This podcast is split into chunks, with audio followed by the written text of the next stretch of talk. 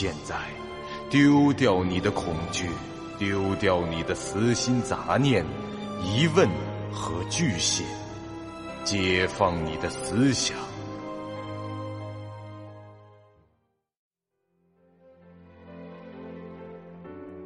您现在收听到的是由喜马拉雅 FM 出品。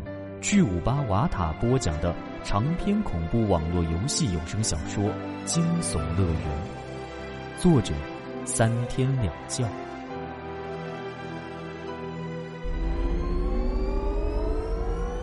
欢迎来到惊悚乐园第五十二集。这风不绝可谓是大喜过望。虽然这技能的效果和他想象中那种外放型的主动攻击技能有些出入，但对其在战斗中能发挥出硬实力的，无疑会是很大的提升。他果断将这技能学习并装备后，又有系统提示响起：“这是您的灵力值，具体数值可见。使用灵术技能时将消耗该数值。”灵力值仅可通过休息或剧本中特定的物品、剧情进行恢复。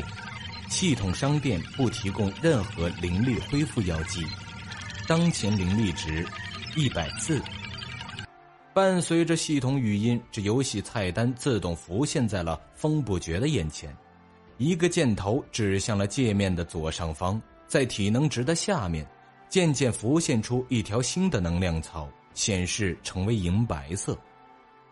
哦，必须学会了技能才开启吗？风不觉念叨着，他在游戏说明里已经知道了灵力值这个新设定。刚才他还在疑惑，为什么这菜单中仍然看不到新增的能量草？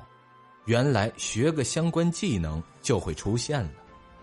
从这个数值来看，灵力值也和等级挂钩，十四级就是一百四十点，比起体能，这些数据缩水了十分之一。当然，这体能值用到的地方很多，走、跑、跳、打班，基本上什么行为都会消耗那么一点儿，而灵力则只用于技能，所以不需要过大的数字来表示。领完了额外的经验和技能卡，风不觉便准备再度排剧本了。此刻限时时间还不到下午五点，这顺利的话，他升到十五级的目标或许在晚饭前就能完成了。虽然官方没有明确说过，但根据论坛上玩家们的交流经验，大概可以确定，非睡眠模式下的剧本鲜有通关时间巨长的情况。那种虚拟用时在八个小时以上的长线剧本，多半在睡眠模式下才会遇到。风不觉还在计划着刷完这个剧本后，正好去准备晚饭，所以啊，也不再耽搁，快步回到了登录空间中，通过屏幕联系了四宇。不过对方此刻正在商城中，没有立刻回应他。触摸屏上，随即就弹出了一个提示框：“您的好友没有应答。”他可能正处于登录空间外的区域，是否使用文字聊天功能与其联系？风不觉点了下是，随后快速输入了一句：“这边准备就绪了，回了登录空间就联系我。”只有当队伍中所有的玩家都处于各自的登录空间时，这队长才可以选择加入列队。这一点在游戏说明上也是有的，风不觉自然清楚。自语没有让他等太久，很快就回到了登录空间中，并呼叫了风不绝。对话连通后，风不绝便道：“哎，怎么样了？有什么收获吗？”“嗯，拍卖行没怎么看，去系统商店买了套服装，选了个加快灵力恢复速度的属性。”四语回道。这风不绝闻言略感意外，他本以为这四语的成长方向肯定是格斗了。没料到这对方会挑一个和新专精相关的加成，但他转而又想到，服装上的属性也是随机的，或许赐予抽到的三个加成中，只有这个性价比最高，也有可能他在以格斗和灵术两种专精作为主要发展的方向的。毕竟这游戏里只专注于一个专精是不太划算的一种做法。哦，对了，开社团得三个人签名，现在只有我们俩，人数不够啊。你今晚上线吗？你的好友加上我，此刻在线还不足三人啊。呃，对啊，呃，让我猜一下，王探之、龙傲明和小骨头，除了我以外，就是你所有的好友了。这小骨头应该是四羽对碑林效果的昵称。风不觉听到时就想到了，他假装思考了几秒，吸了口气，说道：“呃，嗯，对。呃，这下难办了，我和你的情况差不多。靠，呃，所以说嘛，我问你今晚上线吗？龙哥那边我不清楚，但小探应该会上线的。”加上你和碑林的话，签字的人数就够了。嗯，可以。不过我们不会在线很长时间，神经连接太久对身体不好，建议你也注意。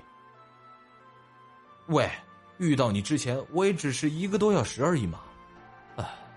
因为上线时看到我已经在线了，就直接把我想成终日沉迷的状态了吗？风不觉在心中惊呼道。这嘴上只得有气无力的声音回道：“呃，谢谢关心。另外，按时吃饭也很重要。我们下一个剧本通关后可能是五六点了，你还是下线吃点什么比较好。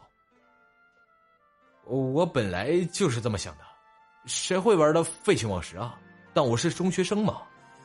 你现在这样一说，我待会儿就算下线也显得无济于事了。”风不觉得吐槽句句憋在心里，难受的他在自己的电梯里是张牙舞爪，反正这对方也看不见他。如果风不觉和四鱼很熟，他早就滔滔不绝的吐了出来。但两人还远远不是那种可以口不择言的朋友，所以这风不觉还是只能回答道：“呃，我知道了。”他觉得这种对话继续下去，气氛就变得像老妈训儿子一样。他赶紧转移了话题，道：“呃，那个，为了按时吃饭，咱们还是快点排吧。”“嗯，好的。”风不觉如获大赦，他长吁了一口气，迅速在屏幕上操作起来。风不绝等级十四，自语若离等级十四。请选择队伍要加入的游戏模式，您选择的是团队生存模式普通，请确认。已确认，团队人数随机值已产生五人，您的队伍已进入队列，正在搜索其他已就绪的个人或队伍。匹配完成，正在协调神经连接，剧本生成中，载入开始。请稍等。欢迎来到惊悚乐园。载入已完成。当前您正在进行的是团队生存模式普通。本模式提供剧本简介，并有几率出现支线、隐藏任务及特殊世界观。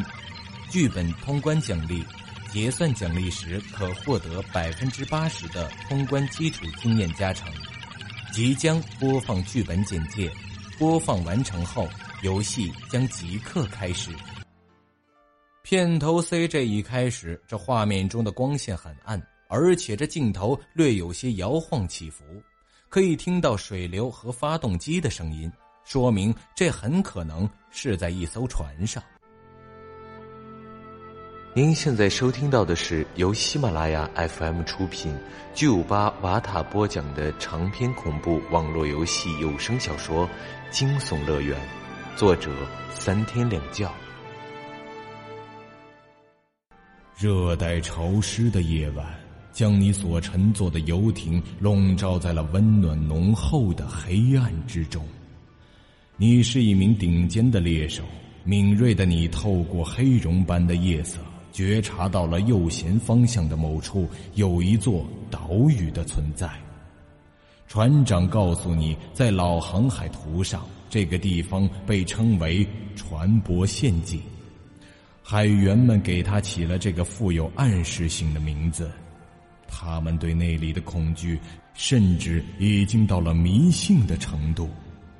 一位迷信的船员有时就能感染整船人，一船神经紧张的船员就意味着事故。你的船沉没了，你奋力的游向了黑暗中的那个岛屿，你在大海中如孤舟般无助。但仍是拼尽全力的攀上了布满岩石的海岸。你从水流中脱身而出，参差不齐的峭壁出现在了夜色中。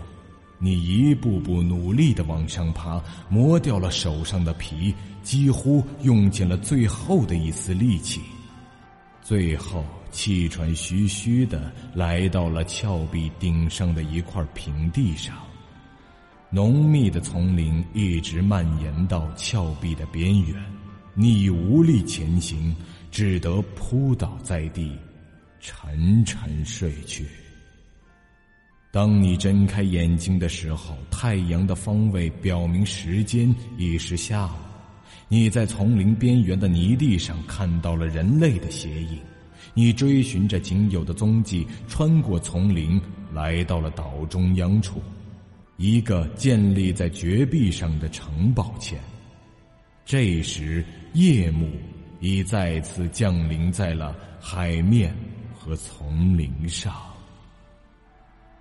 听完这段描述，玩家们便算正式进入剧本了。五名玩家站在城堡外的一排石阶上，星月通明，在这较为开阔的地方，无需照明设备也能看得相当清楚。四宇就站在风不觉身边，他的服装已经换了，上身是一件黑色的紧身棉背心，下着一条黑色的登山裤，长裤的两侧有好几个口袋，看上去很实用。衣服是无袖的，贴身轻便，可以让他挥臂更加的自如。其右手上还套着一只露指的黑色皮革手套，不过左手上没有，右手是他握剑的手。看来这也是有意为之。虽然这条裤子显不出腿部的线条，但风不觉近距离观瞧，四羽的身材绝对是凹凸有致，隐隐可握的纤腰和他高耸的上围形成了鲜明的对比，引人遐想。不过在这虚拟游戏里，女玩家的外形多半都是如此，这四羽还算是特意把自己的外貌修正的。不那么引人注目了。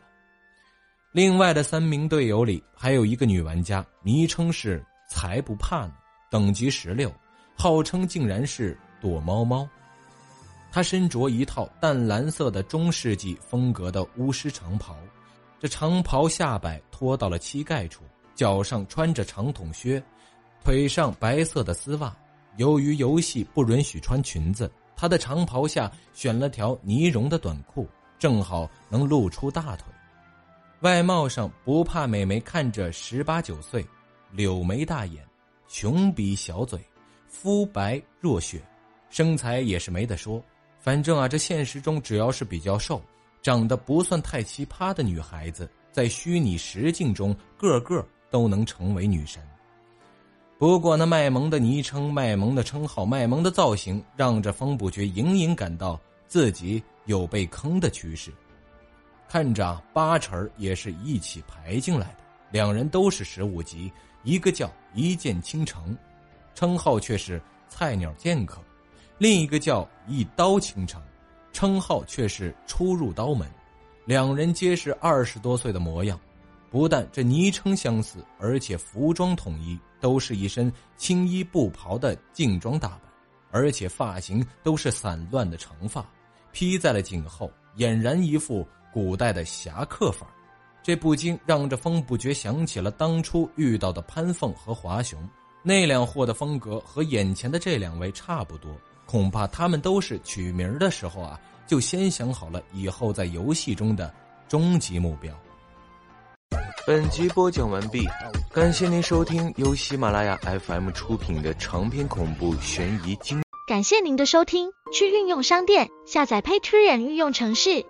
在首页搜索海量有声书，或点击下方链接听更多小说等内容。